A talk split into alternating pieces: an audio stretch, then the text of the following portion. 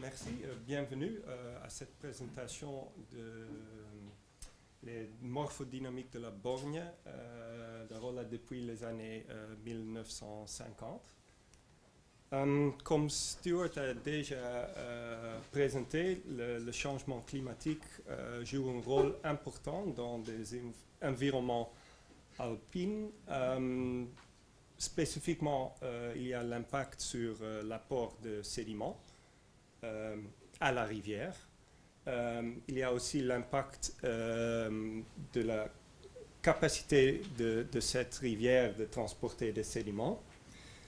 Et en plus, dans le cas de, la borgne, il y a aussi l'impact humain direct par des captages de l'eau pour l'hydroélectricité. Donc la question clé ici, c'est quels sont les effets ensemble sur le transfert de sédiments. Euh, dans cette présentation, je vais vous montrer euh, le développement du lit de, la borgne euh, depuis les années 50 et du transfert de sédiments par la rivière. Et en plus, regarder sur le rôle de captage de l'eau et sa gestion dans cette évolution.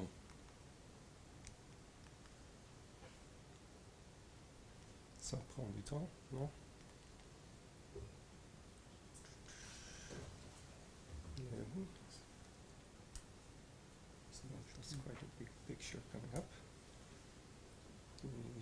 Prochaine euh, dia, il y a une grande figure, donc peut-être c'est un peu lourd pour l'ordi. Pour le, problème était une, euh, grande carte de, Suisse où euh, je voudrais expliquer la différence entre deux types de euh, hydroexploitation. ok, ça marche pas, mais je, vais essayer de, vous dire comme ça. On a deux types de, hydroexploitation. il y a des, des bassins qui sont affectés par des barrages. Donc il y a un barrage avec un grand réservoir et tout le sédiments de rivière, ils euh, sont stockés euh, dans le réservoir. Euh, le deuxième type, c'est, comme on a déjà mentionné, des prises d'eau, qui sont des structures petites, petite échelle, et qui sont construites pour fréquemment passer des sédiments dans la rivière. Donc il y a depuis une, depuis la perspective de transfert de sédiments, ils sont assez différents. Une qui stocke la plupart des sédiments et une qui transfère les sédiments. Et euh, ils fonctionnent différemment, mais c'est euh, euh, à ce moment, une, les deux doivent se conformer sur une loi de l'eau. Donc peut-être ça c'est une, une chose pour la discussion. Maintenant, je voudrais continuer avec la région de notre intérêt, le Val d'Arola, ou Val d'Aran et, Val d'Arola. Euh, en bleu, on peut voir le réseau fluvial, ça veut dire euh, le Borgne, une, tributaire du Rhône, ici, et aussi le réseau hydroélectrique, ou une partie du, euh, réseau hydroélectrique en orange. Et ce réseau transfère de l'eau euh, qui est pris par, des, prises et euh, transfère ça avec des conduits en direction de l'acte dit. Euh.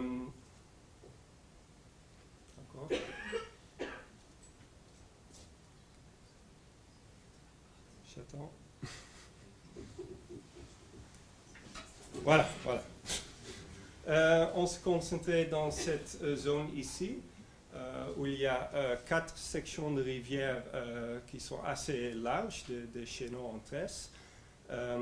c'est entre le, bas glacier et le village de Satarma, donc cette région. Et juste en bas du, bas glacier, avant la première section de rivière qu'on a examinée, se trouve la prise d'eau de Berthold inférieur qui a été mis en service en 1963.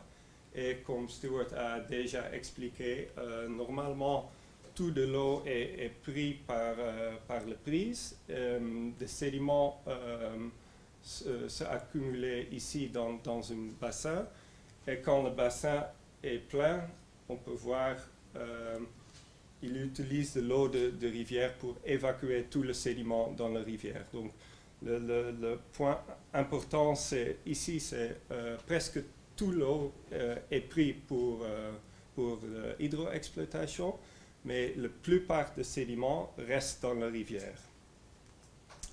la première chose qu'on a fait, c'est de, de, reconstruire le changement morphologique de ces quatre sections de, de rivière.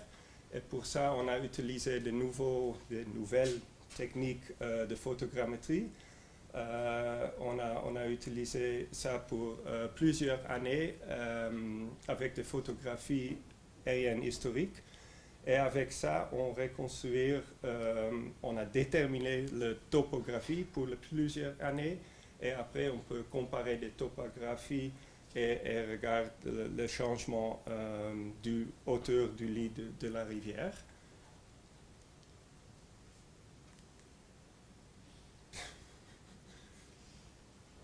Beaucoup de graphiques.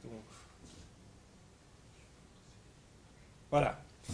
Euh, pour toute la période entre 1959, c'est juste avant euh, le commencement du, du hydroexploitation, jusqu'à 2014, ça veut dire plus de, 50 ans, on a trouvé une aggradation du lit assez importante.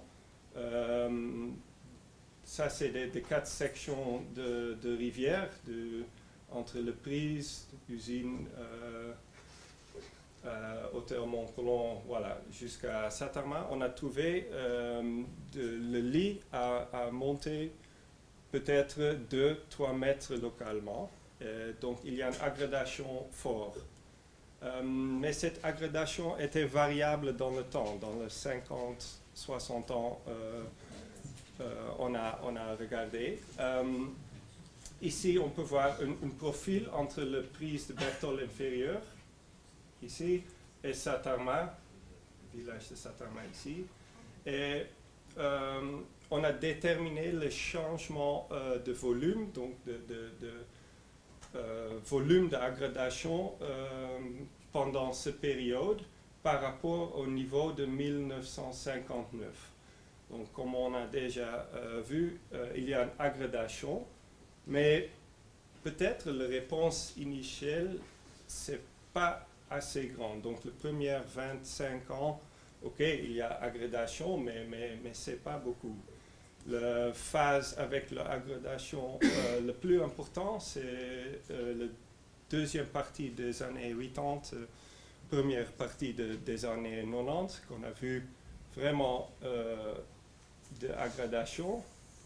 Après, il y a encore de mais on a trouvé aussi une phase avec érosion, plutôt en amont ici, mais euh, c'est pas mal d'érosion. De, euh, donc, ce n'est pas seulement une, une aggradation euh, continuelle. L'aggradation, on peut partager un peu de changements dans la largeur du lit et l'auteur du lit. Ici, la largeur du lit, on a vu voilà. Euh, euh, au début, il y a euh, une, phase de diminution du, lit jusqu'à 1977. Et ça, on peut expliquer parce qu'il y a moins de perturbations d'écoulement, parce que voilà, de, l'eau est prise par, des prises. et il y a aussi une expansion de, de végétation ripérienne. Voilà, après 1977, euh, euh, il y a une expansion latérale du, lit euh, à cause de, de Juste quelques photos pour, pour démontrer cela. C'est une section juste en amont de l'usine de pompage, dans la première section de rivière. voilà, la largeur ici, ça diminuait jusqu'à 1977 et après la largeur augmente encore.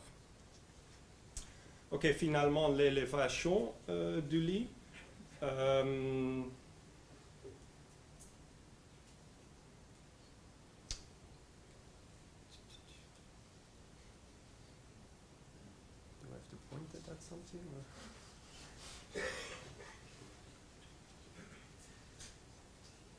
Voilà. Euh, c'est encore euh, par rapport au niveau de 1959, euh, le lit monte et c'est tous les quatre sections de rivière qui, répondent dans une façon similaire. tout augmente la pente par la section.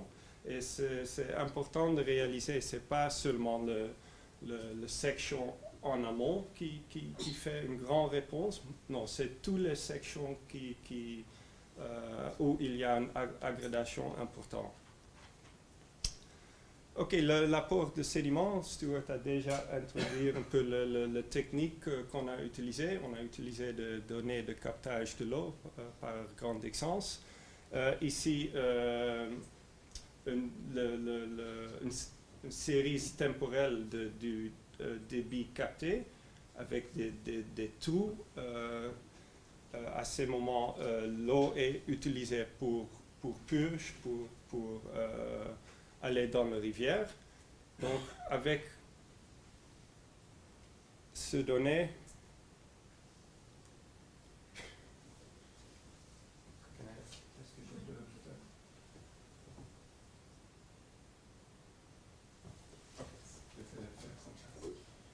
Euh, avec ces données, on peut reconstruire euh, le débit en amont, en orange. On sait le débit euh, capté par la prise et on sait le débit utilisé pour des purges. Et comme Stuart a expliqué, avec la fréquence de purge, et on sait plus ou moins la dimension du bassin de sédiments, on peut déterminer l'apport de sédiments.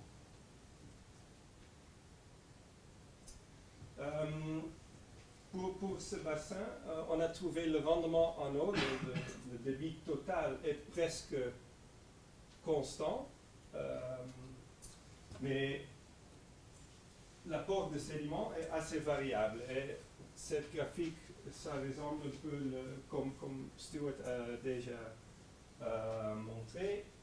Et on a trouvé une, des, des valeurs hautes euh, dans les années 90. Euh, on peut lier au climat, comme, comme a expliqué. Et on peut euh, trouver, on trouver des, valeurs hautes qui on peut lier au changement effectif de captage de l'eau. Mais je vais expliquer ça un peu plus tard. Après, j'ai utilisé les données Donc on sait euh, plus ou moins l'apport de sédiments qui vient de euh, la zone pro-glaciaire euh, et qui, qui, passe par le, prise. On sait le changement de, stockage de sédiments dans la morphologie de, la rivière. Donc avec ça, on peut déterminer combien de sédiments sont exportés en aval, en direction de, de euh, ici, la même ligne, donc en noir, c'est le, sédiment qui, qui euh, entre le système et en bleu, le sédiment qui sort de le système. Et le taux d'entrée du système ressemble le taux de sortie. Et ça veut dire que la plupart des sédiments plus ou moins 75% euh, des sédiments, euh, passent par cette section. Donc on a trouvé une aggradation dans, cette section de, rivière, mais la plupart sont exportés en aval.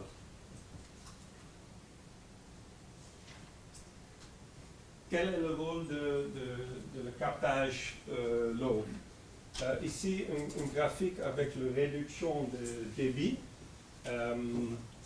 et la réduction à cause de, hydroexploitation. Normalement, on peut pour cette ligne, plus ou moins 90% du, du, du, lot est pris euh, pour l'hydroélectricité. Euh, mais si on regarde des, débits très grands, donc des, débits euh, qui sont dépassés peut-être quelques jours ou quelques heures par, an, donc des débits assez forts, on peut voir euh, la capacité du système n'est pas toujours suffisant pour prendre euh, tout de l'eau. Euh, et c'est notamment après 2005, c'est difficile pour, le système de transfert de prendre tout de l'eau qui vient tous les prises, et ça c'est lié au changement climatique de fond de, glace, euh, tout l'eau qui vient en même temps.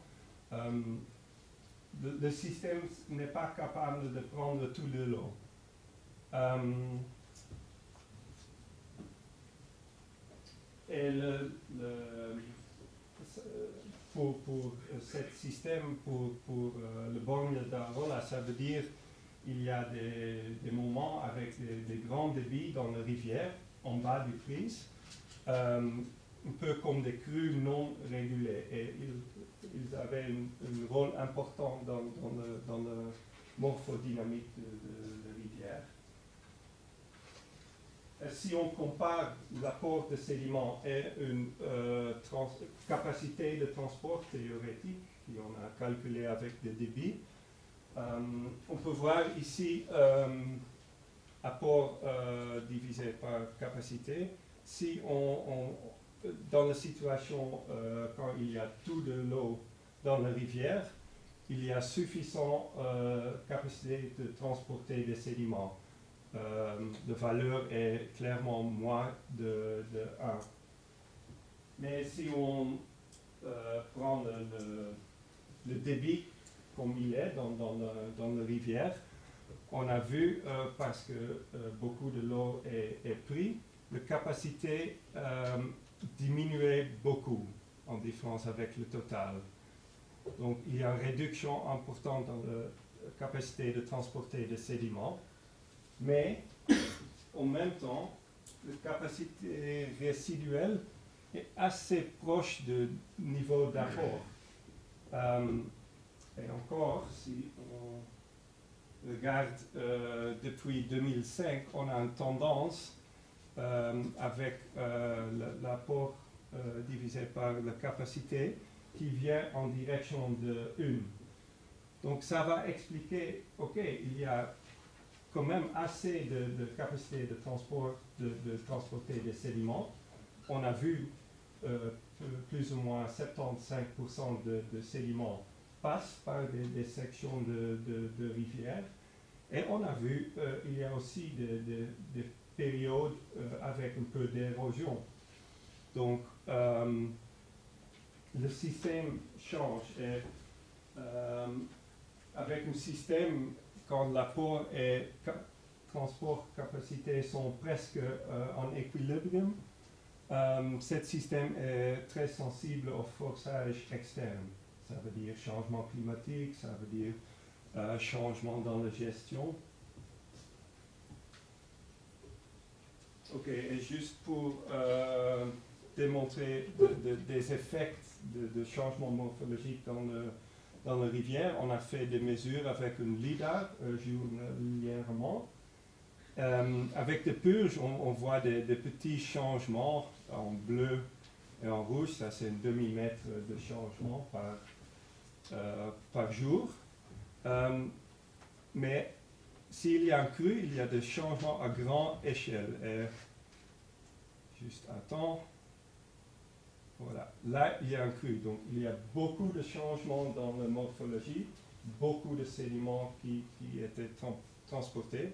Donc des, des, des, crues comme ça euh, avaient un rôle important dans le système.